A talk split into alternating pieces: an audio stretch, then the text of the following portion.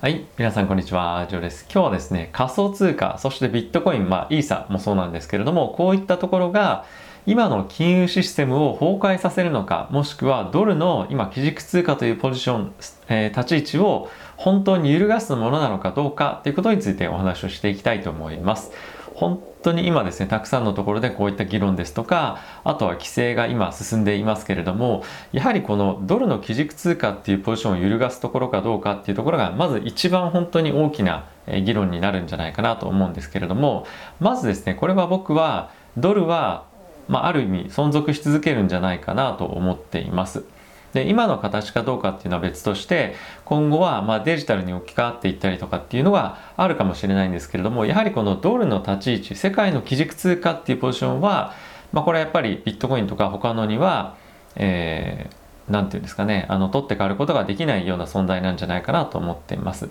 でこれの大きな理由としてはやはりですね今のまあ、もしかしたら何百年後っていうのはあるかもしれないんですけれどもやっぱり今安全資産何に移そうおどうしよう仮想通貨暴落してる株式市場が暴落してるうわどうしようっていうふうになった時にやっぱり僕たちが行き着くところってドルなんですよね。なのでやっぱりこのドルの立ち位置っていうのは本当にやっぱり特別でなかなか今の人々の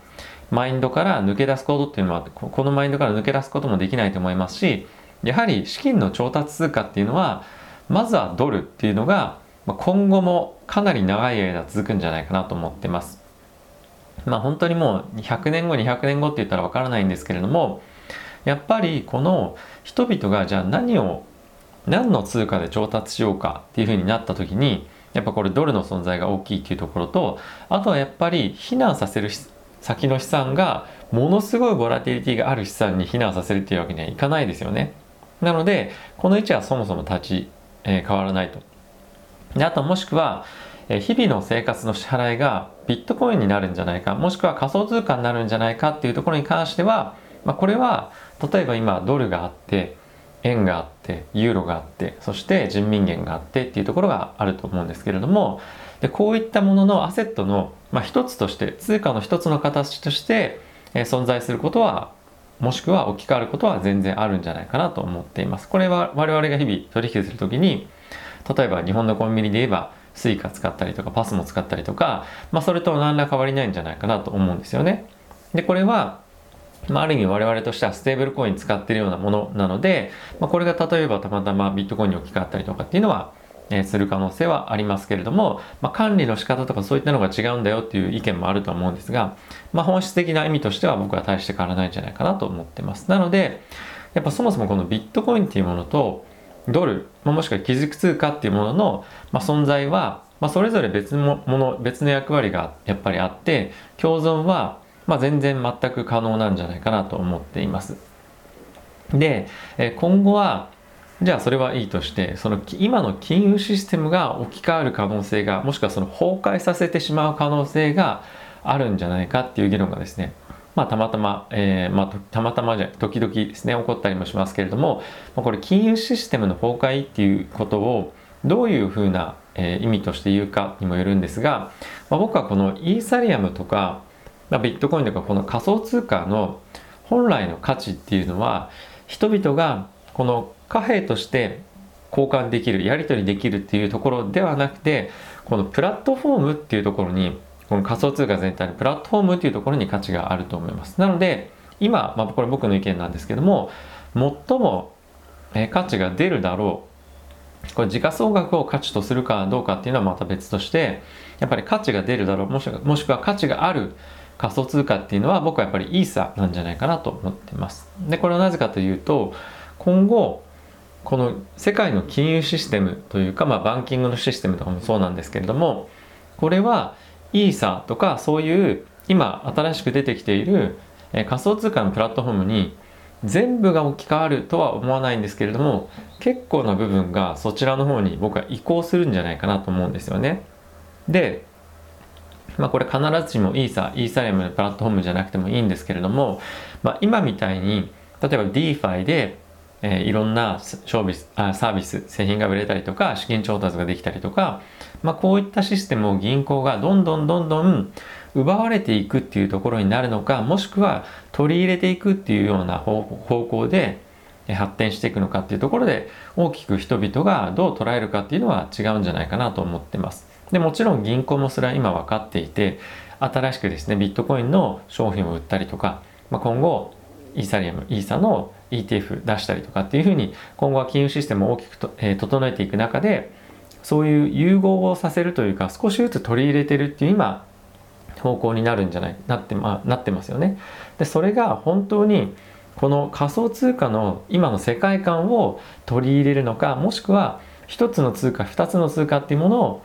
単に商品として取り入れていくかだけにとどまるかっていうので、まあ、僕は大きく異なってくるんじゃないかなと思っています。で今のところこの仮想通貨そしてまあ DeFi っていうところの発展にまだ金融システムは全然追いついて追いついていけてなくて今後は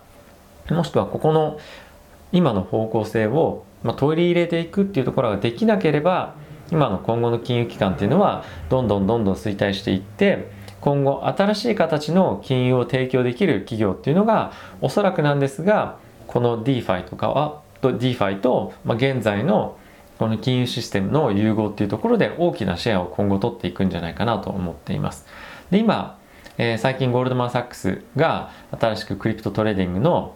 えー、 trading desk 作ったよとかっていうふうにありますけれども、まあ、こういったのも、まあ、新たなそのサービスの提供ではあるもののこの大きな金融システムとこの仮想通貨 DeFi の融合っていうところはやっぱり程遠いんですよね。なので今えいろんなところがおそらく調査は始めているとは思うんですけれども今後来年再来年ぐらいに何かしらのま進展がある可能性があるのかなと思っています。もしくはま今後イーサが2.0に移行したタイミングで大きなトランザクションができるようになったりとかあとは高速でよりトランザクションができるようになったりとかするタイミングでもう少し理解を深めて今後さらなるその融合っていうところが進んでいく可能性はまあなきにしもあらずかなと思っています。でそういうことを考えるとやっぱりこの DeFi とか仮想通貨っていうもののこの本当の価値っていうものはまだ世の中に対して理解されていないんじゃないかなと思うのでやっぱりこの破壊的なとかやっぱりこのマネーロンダリングとかそういったところの何て言うんですかね怖いイメージその実際に悪くはないんですけども怖いイメージっていうのが先行して、世間に捉えられたりとか、まあ、あとは政府の方としても、まあ、そっちの方にまだ規制が整ってない中でどんどんどんどん行ってほしくない、まあ、投資家保護っていう観点からもそうですしあとはやっぱりこの金融システムのお箱じゃないですけどもこういった運用が、まあ、DeFi の方にお金が流れていくっていうのが、まあ、避けたいっていうのは一つあるんじゃないかなと思っています。はい、なので、まあ、今後はですねこの辺りの規制が進むっていうところとあとはその仮想通貨自体の、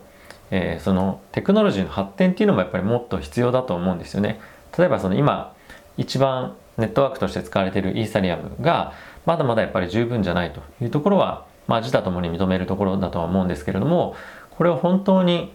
えー、使えるようになる日々我々が金融システムとして使えるようになるにはまだ、ね、今のところ十分ではないですし今後イーサ2.0に、まあ、イーサリアム2.0に移行しただけで本当に十分なのかどうかっていうところもまだかなり不透明かなとは思っています。ただし今の金融システムが我々の生活だとかあとはその金融システムの、まあ、今も完成形なのかっていうところだとかあとはマネーロンダリングがじゃあ本当に今の銀行システムだったらちゃんと管理できるのかとか、まあ、不正をもうなくせるのかっていうとそれはもう全然違うっていうのはもう本当銀行も分かってると思います。いくら厳しく取り締まっても、えー、やっぱりこのマネーロンダリングっていうのは起きてしまうんですよね。ただし、まあ、このマネーロンダリングでとか、まあ、いろんなところの規制を、まあ、しっかり整えることによって今の銀行システムからもう1ランク2ランクもしくはもっと発展的なものにしていけてでかつ例えばなんです政府からすると脱税しないようにとかっていうのももっと厳しくできるようになるはずなんですよね。なので今もこのクリプトとかビットコインの市場が今後なくなるんじゃないかとかもう本当にもっと暴落するんじゃないかっていうふうにいっぱい心配する人いると思うんですけども、まあ、暴落はま株でも何でもあのあると思う思いますしあとはやっぱりその個別株やってても倒産するとかってあるので、まあ、これは別にあの仮想通貨だけに限ったリスクだとは思わないんですけれどもやっぱこの今のもうこの仮想通貨というかブロックチェーンというテクノロジーはもうあの世界中が本当に取り入れるべき今後本当に発展していくこの仮想通貨っていうところだけではなくてテクノロジーだと思いますし、まあ、これを仮想通貨に取り入れて今後発展していく方向性っていう意味ではえ、まだまだあの始まったばかりなんじゃないかなと思ってます。インターネットだって本当にまあ出始めてこの20年30年ぐらいですかねで大きく形変えてますよね。まあ、インターネット我々が本当に使えるようになったっていう意味では、まあ、30年ぐらいかもしれませんが、まあ、その前からありますしやっぱり一つの、まあ、この EV っていうところも一つの産業が成熟するまでにはやっぱり10年とかえー、15年とかやっぱかかったりしてでそこからさらにドライブがどんどんどんどんかかっていって広まっていくというふうになるんじゃないかなと思ってます。で実際にやっぱりこの、えー、仮想通貨の価値を本当に見出す中でじゃあ例えばどの通貨が仮想通貨の中でどの通貨が本当に価値があるのかっていうふうに考えた時にやっぱり、まあ、いわゆる一番注目されるのがネットワークエフェクトっていうところだと思うんですけれどもまあ、そういうものがどんどんどんどん広がっていく広がっていくことで価値を見出していくっていうところだとまだ、まあ、世界中の資産の中で、まあ、1%ぐらいしかない仮想通貨が本当に、世界にとってものすごい大きな価値があるか現時点でっていう意味ではこの、まあ、規模という意味ではまずそこまではないと。ただし、まあ、今後金融システムに置き換わっていくという意味では、まあ、ものすごい発展性の可能性があるというところもありますしまあ、潜在的な価値っていうのは本当にもう我々が理解できないほどあると思いますし今後ものすごく加速して大きくなっていくんじゃないかなと思っています。まあ、ちょっと話長くなりましたけどもやっぱりこのビットコインとかえ仮想通貨共存可能なのかっていうとやっぱりまだまだ共存可能だと思いますしえドルの重要性っていうのは非常にえ自他ともにこれは疑いようのないところだとまだ思っています。で、かつこの金融システムを、例えばイーサリアムとか、また他の、え、仮想通貨のプラットフォームが置き換えるかっていうと、まあ、可能性はあるとは思うんですけども、やっぱりまずは大きくいきなり破壊するっていうよりも、融合っていうところ、まあ、今は取り入れてるっていうところから、今後はこの融合っていうところに移っていくと思いますし、まあ、その先の発展っていうのはちょっとまだまだ僕らは想像できないポイントなんじゃないかなと思うんですけれども、え、そういうふうに、発展をしていくんじゃないかなと思っています。でやっぱり今後まだ、価値が見受けられない、なかなか気づかれないっていうのはやっぱりネットワークエフェクトにところがよるところが多いと思うので、えー、そういったところが今後どういうふうに使われていくのか発展していくのかっていうのは、まあ、特に ESA2.0 が本当に大きなイベントになると思うので、まあ、まだいつ実装されるかっていうのは正直分かってはいませんが、まあ、この12年でどういうふうに仮想通貨の市場がさらにどれぐらい発展していくのかっていうのは注目していきたいなと思います。まだいろいろ他に体のとか他のプロジェクトもあるので、まあ、その辺がどうかっていうのは話は別として、まあ、今回このイーサリアムっていうところは他のプロジェクトもある意味含んでいるようなものでこの仮想通貨自体の価値がどういうのかっていうのについてお話をしたつもりでした。はい。えー、まあ今後実際にどういうふうになっていくか分かりませんがやっぱり仮想通貨投資していく上では今みたいなやっぱり考え方で言うとこの1年2年とかっていうような取り、えー、投資のスパンではなくてやっぱり5年10年というところで本当にこの仮想通貨っていうプラットフォームの価値をやっぱり考えて価値があると思えば短期ではなくて長期で取引していく投資していくっていうのがいいんじゃないかなと思っています。まあもちろん短期で大きく下がる局面では、まあ、売ったりとかあとは先物だとかあとは、まあ、レバレッジトークンとかを使ってヘッジとかっていうのがあるんですけれども、まあ、基本の考え方としては、えー、そういう方が僕はいいんじゃないかなと思ってます。はい。ではまた次回の動画でお会いしましょう。さよなら。